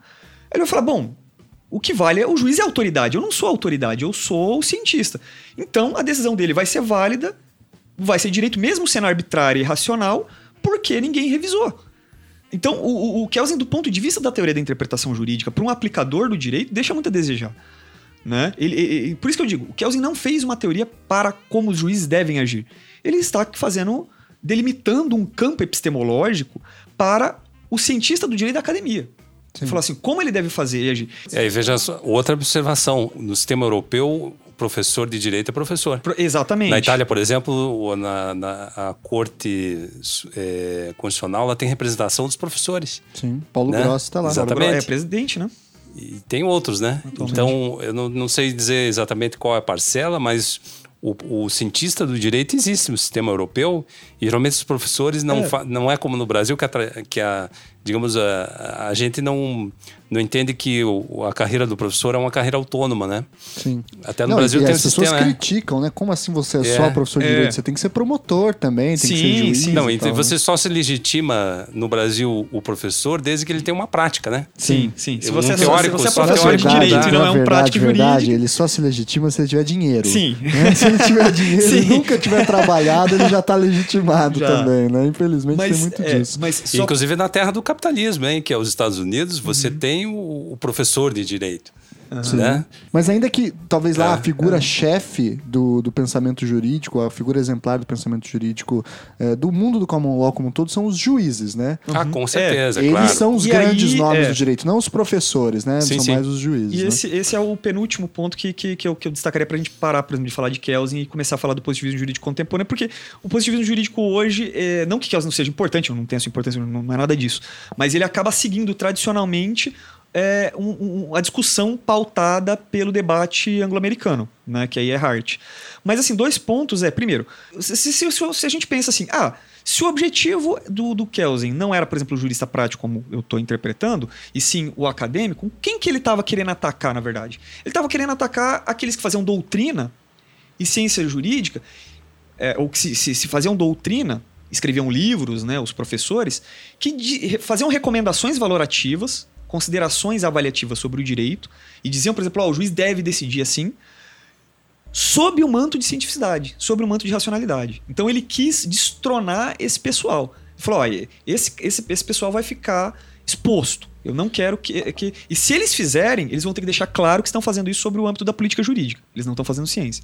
Ou seja, ele quis deixar bem clara a diferença entre o ser e o dever ser no direito. Perfeito. Né? Uma coisa é o direito como ele existe, e aí você faz uma descrição. Isso. A outra coisa é o que você quer que o direito seja. Então, se a gente for resumir aqui esse quadro bastante longo sobre Kelsen, É. a gente pode falar que ele então é responsável por dar uma certa autonomia científica ao direito, né? Mas ele tem limitações na medida em Uhum. Claro. que ele não oferece uma teoria da interpretação satisfatória para a, o como essa teoria consegue ajudar o juiz cotidiano a resolver o caso da Mariazinha com o Zezinho. É. E aí quem vai depois, é, depois vocês me corrijam, mas quem Uhum. vai depois começar a dar essas bases um pouco mais sólidas para fazer essa conexão entre a ciência do direito no plano descritivo para a ciência do direito no plano é, também prescritivo, digamos Uhum. assim, será o Hart, né? E outros autores do chamado positivismo inclusivo, do Ah, positivismo sim. exclusivo, etc. É o positivismo mais contemporâneo, pós-Kelsen, no fim das contas. É, É. mas ah, ah, só cuidado, Thiago. E eu, ah, isso eu discuto bastante com o René. A teoria pura do direito também é, é- é realista. Claro que ele, ele, ele disse. É, ela é endereçada ao cientista do direito. Sim. Mas veja que ela. Mas ela não é também- totalmente desligada da realidade. É- é- Exatamente. Exato. Não, isso, isso, isso Então- é perfeito. Porque senão ele seria um naturalista. Eu diria né? assim que a teoria pura talvez seja a melhor descrição do que o, qualquer jurista prático entende por validade. Porque a gente, você lê a Constituição, depois você lê o Código, depois você lê o regulamento, você faz o juízo de cadeia de validade. É, Sim. E essas coisas estão muito bem colocadas, né? Norma de competência, divi- diferença Nós de norma todos de somos conduta. kelsenianos pra caceta, né? Mas eu digo assim... Eu na- não sei se é o causiniano, mas a nossa prática, digamos, foi descrita, está descrita na teoria pura. Sim. O que eu Não tem digo como é, sair nesse disso. segundo momento da argumentação, aí parece que ele nos deixa um pouco sim. frágil, né? Ele Isso, ajuda a isso. gente a entender o, o esquemão. Por O, exemplo, o sistema, né? É, a se gente você entende o tem sistema uma lei jurídico. lá que é absolutamente contrária à Constituição, dane-se a lei, porque você sabe que a Constituição prevalece. Ou seja, quem vai explicar isso, essa ideia da hierarquia das normas está presente lá em Kelsen. Mas a partir de então, para a gente ajudar na, na interpretação, na argumentação e na retórica, aí o Kelsen parece ser alguém que Sim. não consegue dar espaço tão à frente. Por que talvez essa explica a sua hipótese é interessante, professor? Que é talvez é um problema menor para o mundo germânico, né? Mas, e talvez seja por isso que ele surja mais no mundo do common law, onde a interpretação é absolutamente constitutiva do direito, né? E, e- e aí a Isso. gente faz um, um, um parênteses ainda com relação a Kelsen no, senti- no seguinte sentido. É, a discussão, por exemplo, eu estudei a discussão do, do Kelsen com o Cócio, né? E aí ele, ele- ele- é uma discussão bem interessante porque é, tem poucos mitos ali. Um compreende. Carlos Costa, que é o jurista argentino aqui do século XX, né? O, o, o pessoal até brinca, né? O Carlos Costa seria o Miguel Reale argentino. E o Recácio Insistes, o, o Miguel Reale mexicano. Então, assim, é que era a tríade culturalista, né? Que, Não, que digamos assim, olha, tinha pouca gente que fazia filosofia do direito no, Sim, naquela época, sim, né? sim, então, esses são os patriarcas da, da filosofia do direito no, na América Latina nos anos 30, 40, por aí. Enquanto um Reale, por exemplo, ficou tentando dar uma visão geral do culturalismo, ou seja, do, do direito enquanto visão geral, o Recassencistes trabalhou bastante a questão da argumentação né, e de uma razão raciovitalismo. E o Cócio, por sua vez, trabalhou muito a questão da decisão judicial, mas uma concepção epistemológica do direito. Então a discussão deles é, era uma discussão que, ao, ao, meu ver, não faz muito sentido hoje, na medida em que eles estavam tentando discutir qual era a ciência do direito, ou o estatuto epistemológico da ciência do direito. Hoje nós temos, na verdade, hoje nós reconhecemos que nós não temos um paradigma, um modelo único adotado por todos os cientistas do direito, mas você tem vários modelos. E aí a gente chega no Hart. Então, por exemplo, o Kelsen estabelece um modelo é, de ciência do direito. Você pode fazer, igual na, na, na, sociologia, eu brinco, né? Você pode fazer sociologia, ciência social, a partir de Durkheim, de Marx, de Weber. Você não tem um único é, é, paradigma, né, um único modelo científico a ser utilizado. O que a discussão de Hart, de, de, perdão, de Kelsen e Cossio era basicamente essa, um querendo impor o seu modelo epistemológico. O que hoje a gente sabe é que não há um consenso na comunidade jurídica sobre qual é o modelo epistemológico do cientista do direito. Então você tem vários, você pode usar. E aí a, a, discussão começa a ficar um pouco mais interessante, na medida em que Kelsen tem um modelo, Cossio desenvolveu o um modelo, Reale o um modelo, o Hart o modelo e o Ross o modelo, né, que, é, que eram os realistas norte-americanos, e, e, e, os, o, Oliver Wendell Holmes, enfim tal, e o, o Ross na, na, na Escandinávia. O, o que você tem, então, é que todos, os, todos eles poderiam, por exemplo, Hart, Kelsen, Ross, são positivistas. Todos eles desenvolvem, de certo modo, um modelo epistemológico. Só que todos eles discordam sobre o que seja o direito positivo. E todos eles discordam sobre qual seria o objeto da ciência do direito e o método da ciência do direito. Então, quando a gente fala em opositivismo, como a gente está falando até agora, é meio complicado, porque na verdade você tem vários positivismos do direito e é difícil você encontrar qual, é, qual seria o fio condutor deles. Mas o Hart é quem pauta a conversa. Assim, mas tem os, os, dois grandes assim positivismos, é o kelseniano, continental, né? Sim, e o Hartiano. E o Hartiano de origem de língua inglesa, né? Uhum. E aí o que também tem uma tradição própria, né? O Sim. Bentham, Austin e aí Hart. Sim. E é uma, é uma tradição culturais, né? Totalmente. É, que não, não dialogou muito com Kelsen, né? É, se Kelsen vem lá do neocantismo, o Hart vem de Bentham, né? Exato. Vem da... da, da os, como que é o nome do livro do Bentham? Princípios de Filosofia, do Direito e de Moral, né? Não é, lembro agora. É. é. Que é uma tradição bem diferente, né? Do utilitarismo, Sim. Da, da, enfim... Não que ele seja utilitarismo, utilitarista, mas ele é desenvolvido inicialmente na, na Inglaterra por filósofos. O positivismo é, inglês, né? Inglês, isso, isso, na Inglaterra. É, se não é um utilitarismo desse estilo do máximo não, prazer e mínimo sofrimento, é utilitarista no sentido da, de uma razão instrumental. Não, né? é, de, não, de um não, não, de uma eu, razão eu diria, pragmática eu, não, também, eu diria né? nesse sentido mesmo, clássico. Na medida em que a justificação do porquê eu devo ser positivista e não justnaturalista é que ele me dá mais clareza para eu resistir ao Estado do que o justnaturalismo. Uhum. Então, o, a justificação, e aqui é, é, eu, eu, recomendo fortemente o, um texto, pra, pra, pelo menos dois textos para quem quer começar, porque até agora a gente estava. É, Tem uma sessão de recomendações, ah, então, pode? então fica lá pra, depois. Mas é um texto do, do, do Hart, né, que é positivismo jurídico e a separação entre direito e moral. A partir daí ele vai discutindo, ele vai justificar, a partir do utilitarismo, é, por que, que é interessante ser é, ter um conceito positivista de direito e não justnaturalista. Então, por exemplo, para quem fala assim, ah, o, o, o, legitimou o Estado, ou coisa assim, eu falo, não, a identificação de um direito, ainda que ele seja iníquo, maligno, é melhor porque te dá a chance, enquanto cidadão, de exercer o seu livre-arbítrio e se posicionar contra ele. Mas para isso você tem que identificar o direito como sendo iníquo. Porque se você entende que o direito sempre é bom ou sempre está perto de um, de um, de um ideal racional de justiça. Ou se ele é misterioso. É, ou se ele né? é misterioso, você vai acabar entendendo que sempre é bom seguir o direito. Enquanto, na verdade, adotar um conceito positivista de direito, ou seja, um conceito. separar o, o, o conceitualmente direito de moral, seria algo interessante. E aí o Austin, né, que é um antecedente do, do, do, do Hart, em quem ele, ele, ele, se baseia, o Austin ele cria uma. uma, uma eles, eles têm um termo chamado jurisprudence. Não é só um termo, é, René. O, assim, a filosofia do direito nos Estados Unidos é designada por jurisprudência. É isso que eu ia. Assim, é, é. isso que eu ia Até falar. na porque Itália, não é. né? Faculdade de Jurisprudência, É, né? Que eles É porque eles não falam. falam muito philosophy of law, né? Ou, ou mesmo legal theory. teo- é o cientista do direito. É, né? eles usam jurisprudence. Então, que é uma disciplina. Que não tem nada a ver diretamente com jurisprudência. Com jurisprudência. Isso. É teoria do direito. Teoria do direito é a tradução. Né? Então lá ele, ele fala normative jurisprudence né? e, e, e analytic jurisprudence.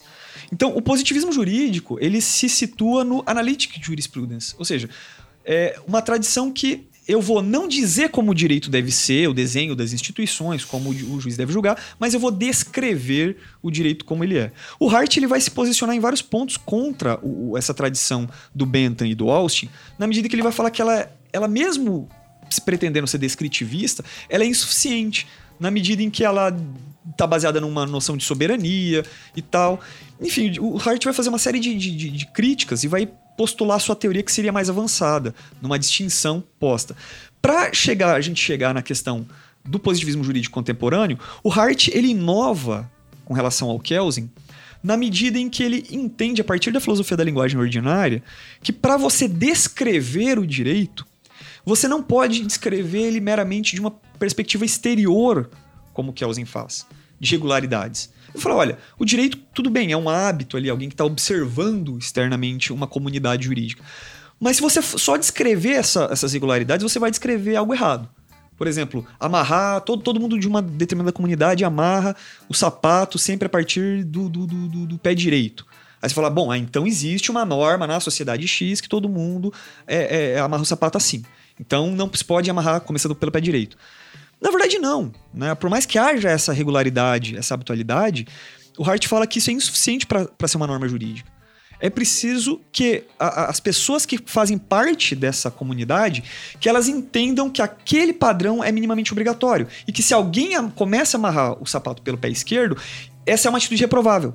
Então, note, eu só posso descrever o direito, segundo Hart, na medida em que eu conheço a, a, mais ou menos como aqueles cidadãos aceitam ou não determinadas regras. Só que note, a minha descrição desses padrões não significa que eu uh, esteja con concordando com isso.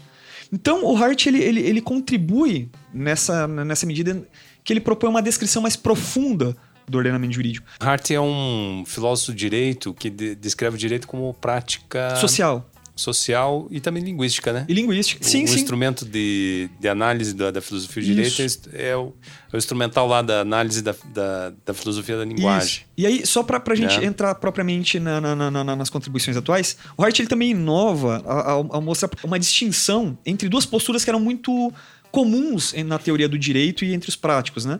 Ele está querendo refutar as concepções de interpretação do direito nesse capítulo, do formalismo jurídico e do que ele chama de ceticismo em relação a normas, que é o realismo jurídico norte-americano. O formalismo ele é aquela postura pra, basicamente da escola de exegese. Né? A lei é racional, já vem pronta, então a atividade jurisdicional, ou atividade do intérprete do direito, consiste meramente numa declaração. Então o juiz nunca cria nada, nunca cria regras, ele simplesmente declara. Né? A, a tarefa do juiz é, é, é, bem mecânica ou bem autômata. Enquanto que uma outra tradição, que é a, a tradição do realismo jurídico, fala regras são irrelevantes.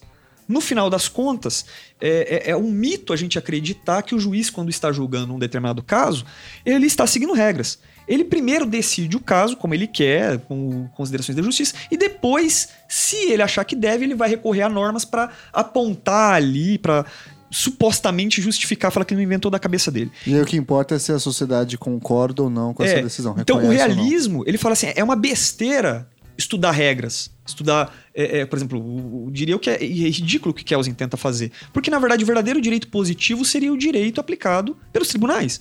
Então o que se deve fazer, o que uma academia, o que uma ciência deve fazer, é estudar as, as decisões dos tribunais.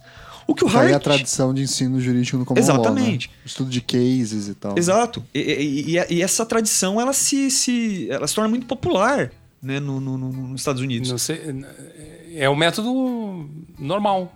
As pessoas. Isso é tão. Não é. É tão naturalizado porque é uma concepção diferente. Aqui a gente estuda uhum. a teoria, lá eles estiram a teoria a partir do caso. Sim. Você pega um livro de direito constitucional norte-americano, o, estudante de graduação ele vai estudar que, os, os casos, o né? Brown versus Board of Education. É, o né? da liberdade de expressão, vários, né? Sim. Dali se tira o, digamos assim, as máximas de, de, de, de julgamento e de conduta também, né? Agora, só para recuperar um pouco a pergunta que o Tiago tinha feito no começo do programa, é, hoje a gente encontra também um, é, em 2016 uma, também uma crítica ao positivismo no sentido é, que o Dworkin fez ao próprio Hart. Por que, que também hoje é, praticamente o Dworkin se tornou em direito constitucional um, ou interpretação de princípios um, um ator, autor corriqueiro e aí se desenha que, que ele eh, valoriza os princípios, etc. E o Hart não, não valorizava Sim, isso, não faria isso. Que é uma crítica. Porque aí há uma essa recepção do Dworkin no nosso sistema, assim, na nossa comunidade, digamos, é, é, como a gente ensina o direito, porque oferece uma teoria para os princípios. Então, outra, outra baixa, assim, do, do positivismo também pode ser explicada é, daí pós-constituição. A gente precisa de teoria dos princípios e o Dworkin oferece Fornece uma teoria isso, razoável. E, tal, então. e, quando você aprende o Dworkin, você aprende que ele era o, o, o discípulo que é, fez a maior crítica, a melhor crítica ao positivismo jurídico do, do Hart. Né? E isso que o, que o René está falando é importante, porque o Hart não, não é um, um formalista, né? como a gente pode Sim. pensar assim, uma leitura rasa dentro do conceito de direito, ele trabalha com os dois modelos, tanto o ceticismo quanto o formalismo em regras, né? Então uhum. ele o Hart é um autor mais sofisticado, ele não é um não dá para dar uma etiqueta assim que ele é anti do work ou, ou ele é um positivista formalista como a gente identifica muito no Brasil. A questão é que o Hart é, lança as bases do, do, do, do que vai ser discutido na, na, na, teoria do direito posteriormente, principalmente interpretação. Né? Praticamente todos os conceitos que, que, que, que utiliza, mesmo para discordar, você vai ter que passar por Hart. Então você não tem como discutir hoje teoria do direito sem ler o conceito de direito do the, Concept of Law do Hart. Então, nesse capítulo, ele fala assim: o que os juristas fazem quando interpretam o direito? Ele vai falar: olha, às vezes parece por ser por, porque a linguagem ela tem uma abertura, né? Às vezes a linguagem ordinária está tão determinada naquele caso que parece que o juiz está aplicando, descrevendo ou descobrindo o direito do caso concreto. Em outros casos, a linguagem jurídica, né, as regras, são padrões linguísticos insuficientes, né? E aí o juiz vai ter que criar o direito para o caso concreto. E é o que ele chama de discricionariedade. Essa é basicamente o, o que ele diz. Ele fala: olha, nem tanto um lado, nem tanto ao outro, né? Ele fala que nem, nem entre Sila nem entre Caríbides, né? Que, que, que seriam do, duas, dois, dois monstros ali que você não pode nem ir um, para um ponto nem para o outro. Fala, na verdade, os juízes fazem os dois pontos, ora uma coisa, ora outra, ora criam um direito, ora descobrem o direito. O que o, o, o, o Hart, na verdade, ele vai ficar mais conhecido no Brasil, bem conhecido no Brasil, por meio da leitura que o Dworkin faz. Então, primeiro a gente, em razão do neoconstitucionalismo e tal, e dessa importação inicialmente equivocada que a gente faz unindo do Working e Alex no primeiro momento, e aí depois a gente compreendendo, não, peraí, a teoria do Alex não, não, não é uma coisa, a teoria do Working é outra, mas os dois falam de princípios. E aí a, a grande sacada né, do, do, do, pensamento constitucional após a Constituição de 88 foi reconhecer que o, o, o direito tem a Constituição positiva de direitos fundamentais, esses direitos fundamentais estão previsto na forma de princípios, a gente precisa de uma interpretação principiológica e o positivismo jurídico não daria isso. Só que para isso também cria-se um, um, fantasma na medida, do positivismo jurídico na medida em que fala que, olha, o positivismo jurídico é, é, é um formalismo que decide os casos de modo subsuntivo.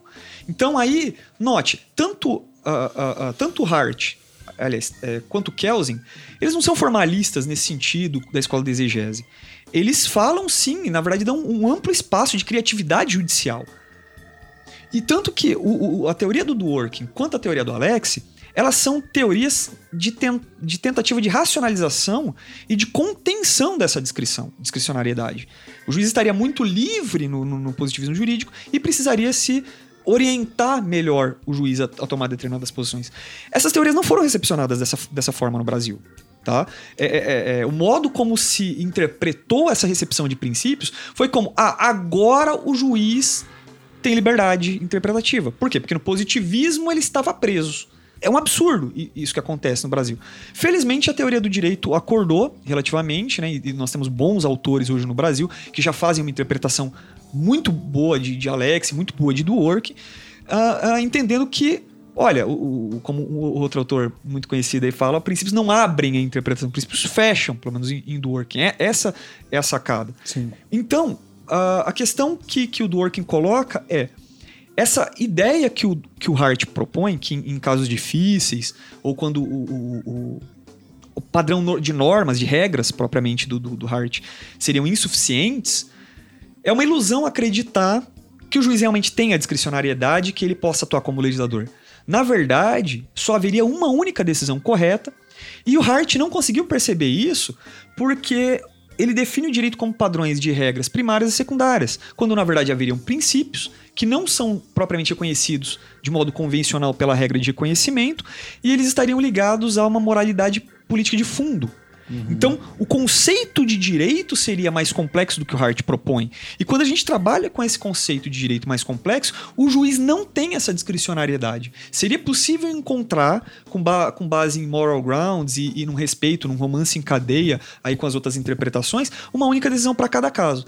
E o Hart, ele é interpretado dessa maneira, o, o Dworkin, para fazer isso, obviamente, ele faz algumas distorções, não é uma interpretação adequada de Hart, isso na teoria do direito já está bem assentado, que, que há distorções aí. Assim, uma das críticas, René, é que o, o Dworkin superestima os casos difíceis. E aí o, a teoria eu precisaria antes de um direito para os casos difíceis, mas estatisticamente o que a gente tem mais são, são casos, casos bestas. São casos comuns, né? É. O Hart fala isso que que é uma que Dworkin estaria super, superestimando um digamos um fenômeno marginal da decisão jurídica que é lidar com, com os casos difíceis, né? Agora, isso a gente pode também problematizar, acho interessante, porque o caso fácil, o caso difícil, ele. ele o caso fácil também pode ser difícil. Mas então, é... só para a gente encaminhando para o final, como é que, professor, o, o Hart sai dessas críticas e como é que o positivismo sobrevive, então, agora no século XXI? Porque existem autores, pensadores, enfim, que discutem é, dentro dessa matriz, aí talvez com outro nome, da filosofia analítica do direito, né? Enfim, mas como é que está o cenário do positivismo jurídico hoje? hoje e como é que ele sobrevive a essa questão dos princípios e das regras e, e todas as crises que foram passando por aí? Bom, é, assim, a tradição kelsiniana continua, né? Não, a gente não tem espaço aqui, mas é, o Kelsen falece na década de, 60, de 70, no comecinho, mas a gente tem vários grandes estudiosos do, do Kelsen que, que ainda estão vivos hoje já estão aí com seus 80 anos, mas que tem uma larga produção atual, inclusive. E em torno desses grandes kelsenianos também se formaram é, escolas de, de pensadores é, na Europa, né?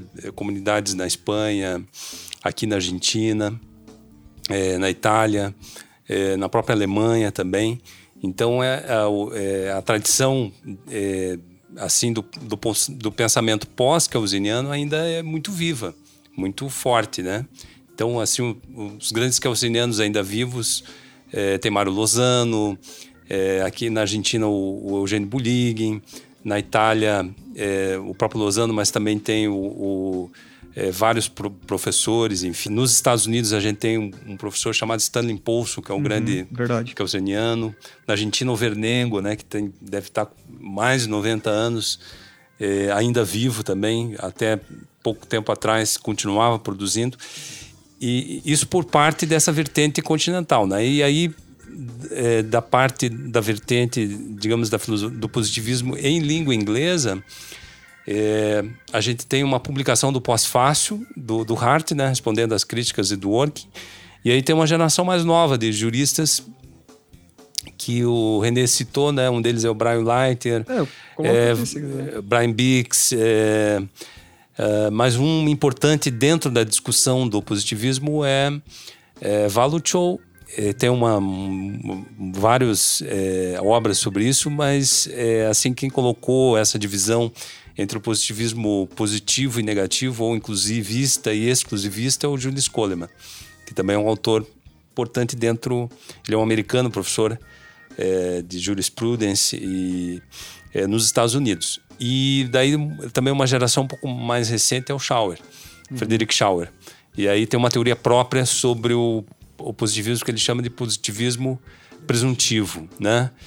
Isso nos Estados Unidos. Lá na Inglaterra a gente tem o Joseph Haas, né? Que é um nome importantíssimo também Sim. dentro da tradição do positivismo e tem um professor de Oxford também, John Gardner, e, e a gente tem um, assim um pessoal mais jovem, os brasileiros é, é, assim que, que estudaram no exterior, por exemplo, o professor o Thomas Bustamante, enfim, é, outros brasileiros também estudaram com Schauer.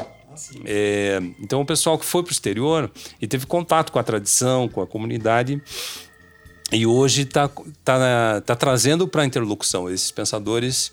Então, é, os ingleses ainda não, vi, não vieram ao Brasil, né? mas o Bustamante fez, o professor Bustamante fez um congresso em 2000 e não lembro se é 2014, 2015, de direito constitucional, onde estava o, o Valo Tchou presente. É, recentemente, agora, o, o, o Frederick Shaw veio ao Brasil também. Então, isso significa, isso é importante porque que a comunidade brasileira hoje ela está inserida dentro dessa, é, desse debate. E aí, a gente, pelo menos, a gente vê o, é a geração mais jovem que está tá mais antenada e, e dialogando mais também, sem esse preconceito é, uhum. contra o positivismo Sim. jurídico. Que né? haver um sistema fechado, um sistema que não. Não, está entrando na discussão mesmo, né? Está pegando os livros, os artigos, fazendo resenhas, Sim. publicando artigos em revistas do exterior. Sim. Né? E porque até então o Brasil, a gente estava. É, era uma comunidade, é uma comunidade filosófica gigantesca, muito grande, do ponto de vista. O Brasil é um, país muito grande, né? É, mas ainda não participante desses círculos, né? É, então é, é, importante que a gente tome contato mais com isso, porque isso também ajuda na própria reflexão teórica do aumenta a qualidade das decisões judiciais, da, daquilo que a gente pede, né, de, da maior justificação da, das decisões. Então é, vai refinando uh, mais o próprio, a própria reflexão do, do, da filosofia do direito brasileira. Positivismo jurídico estrito senso, então, basicamente ele seria fundamentado numa filosofia convencionalista, onde ele sustentaria que a natureza do direito é, é, é, é uma coisa e a natureza da moralidade é outra, eles são conceitualmente independentes e também que é possível fazer uma ciência do direito sem eu me engajar em, em, em, debates, morais. em debates morais. O positivismo jurídico estrito senso, a partir de todo esse debate com o do working e tudo mais, o professor foi citando vários pontos ali, mas ele está dividido entre inclusivistas, ou positivismo jurídico inclusivo, e positivismo jurídico exclusivo. A diferença é, os inclusivistas aceitam que, de, de forma contingente, a moralidade pode é, influenciar a validade do direito. Ou seja, que a norma de reconhecimento, em alguns casos, como por exemplo nos Estados contemporâneos, pode estabelecer que a norma só é válida se respeitar determinados padrões de moralidade. Quem seriam eles, por exemplo? O senhor citou alguns. O próprio Hart, no segundo no pós-escrito, ele se define de forma positivista brando. O Winfried Walsh, o Julius Coleman, uh, Kenneth Rima, uh, talvez o Matthew Kramer aqui. Uma Corme que está meio perdido, né? Uma Corme que se diz é, é, é, pós-positivista, mas alguns autores italianos, como Vittorio Villa, entendem um, uma McCormick, na verdade, como inclusivista.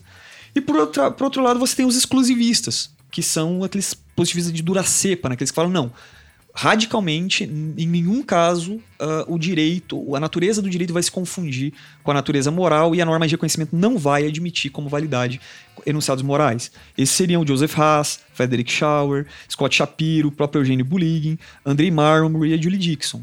Paralelamente a essa discussão, o professor Juliano Maranhão, ele entende que esse debate entre inclusivistas e exclusivistas, é, na verdade, não seria um debate tão produtivo assim. Talvez a gente possa ganhar é, alterando a discussão. Não se a norma de reconhecimento introduz questões morais ou não, mas se ela introduz questões lógicas ou não. Ou seja, se normas jurídicas, se normas derivadas logicamente de normas jurídicas são, seriam também normas jurídicas.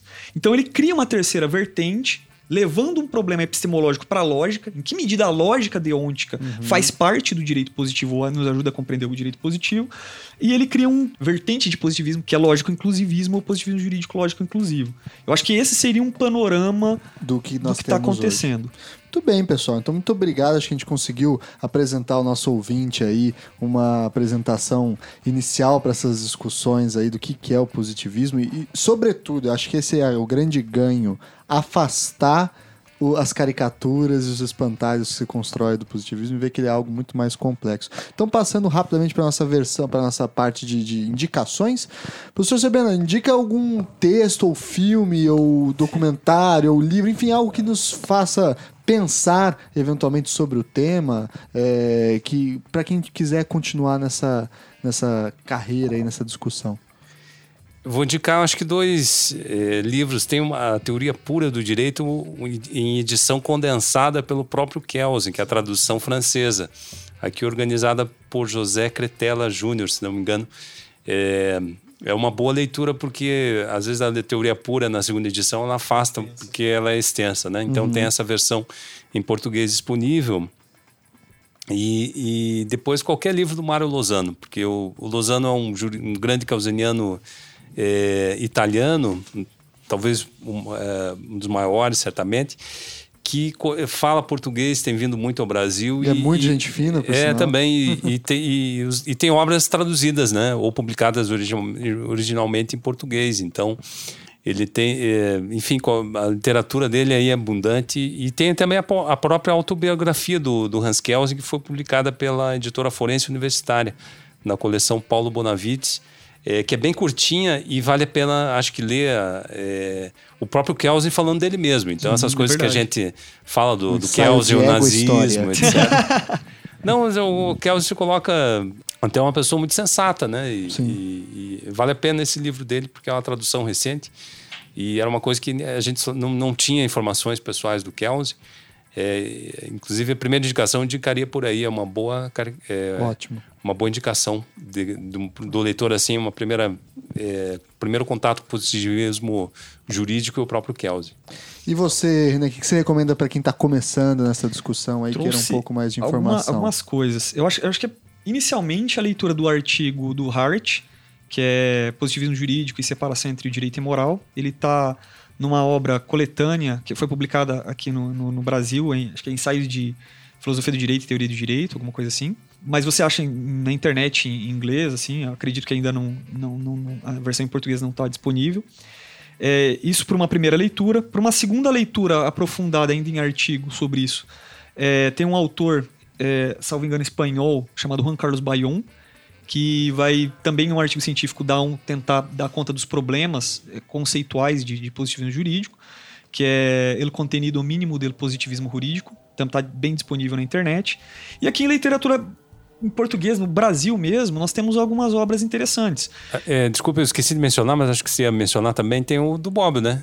É, Positivismo Jurídico, é. lições de filosofia do direito. Isso. Uhum. Então, assim, eu, é eu acho que assim, quem, quem, quem, quiser é, ler, porque o, o, problema desse, desse livro do, do, do Bob é que ele vai trabalhar, por exemplo, antes da segunda antes de 1960. É. Então é um positivismo jurídico mais classicão, assim, mais das antigas. É até Hart. Hart pra frente é não é, tem. É, né? é antes de, até do de Kelsen da segunda edição. Ele já uhum. nem trabalha isso. Então, assim, quiser ler o, o Bob, o Lições Preliminares, é, é, muito bom. Só que ele ainda não vai dar conta desse debate contemporâneo. Aí nós temos em português o livro Positivismo Jurídico também, do Dimitrios de Moules, que é sensacional para uma leitura, foi lançado em 2006. Mais atual ainda, é, eu recomendo, tenho que recomendar o livro do Democracia e Respeito à Lei do meu amigo Bruno Torrano ele enfrenta é, é, boa parte da, das críticas do pós-positivismo, a brasileira, que, que ele chama, né? Positivismo, pós-positivismo romântico do, do Luiz Roberto uhum. Barroso e o hermenêutico do Denis Luiz Streck. Ele vai também desenvolver o que ele entende importante, né? que é uma vertente de positivismo jurídico ideológico ou normativo, né? que a gente não conversou aqui.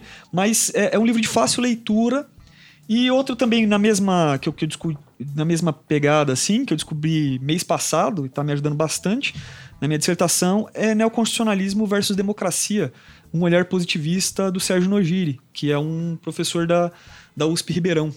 Legal. Muito bom também. Muito bem. Muito obrigado, Renê. Muito obrigado, César. Eu tenho uma rápida indicação também, que é um livrinho para quem quer entender o que foi esse debate dos anos 20, como foi importante esse debate dos anos 20 e 30 no, na formação do pensamento jurídico contemporâneo, né? Que é um livro do Carlos Miguel Herrera, um, chamado A Política dos Juristas, uhum. que ele estuda comparativamente o, a participação de Weber, de Kelsen e de Schmidt na Constituição de Weimar. Né? Uhum. Então é legal para ver como que houve esse eh, diálogo Muito desses bom. caras, no, eles como políticos também, não apenas como claro. juristas. E por fim, uma última indicação, eu descobri há algum tempo atrás que tem no YouTube uma gravação de uma palestra do Kelsen. Tem, então tem. se você quiser escutar a vozinha do Kelsen lá, eu vou deixar o link tem. aí para os ouvintes saber como... Mas é curtinha, não é? É curtinha. Não, eu vi uma de uma hora e pouco. Ah, uma hora e pouco? Não, não. Acho que se não me engano chama What is Justice. Ah, não, é uma aula que ele deu, verdade. É uma Mas tá em inglês. Em inglês. Sim, ah, sim, verdade. do Perdão, próprio eu tinha Kelsen esquecido falando. isso. Então é legal pra ver Tem o, uma- o lá já Mas tem uma da chamada vida. em alemão que ele fala da Constituição aus- Austríaca, lá, univers... um- uma comemoração lá da Constituição Austríaca e colocaram um, um minuto de Kelsey também, dá pra ouvir a voz dele. Mas é, legal muito isso. boa isso aí, bom, bem lembrado. Muito bem, pessoal. Então eu queria agradecer imensamente novamente a presença do professor Serbena, a presença do Obrigado. Renê. E, Eu que agradeço, foi Muito massa. e a gente espera continuar esse debate aí para depois fazer também um diagnóstico de outros grandes autores do direito aí. Então vamos dar um tchau pro nosso ouvinte aí no 3. 1, 2, 3, muito obrigado e tchau, tchau, tchau. Tchau, tchau, tchau obrigado.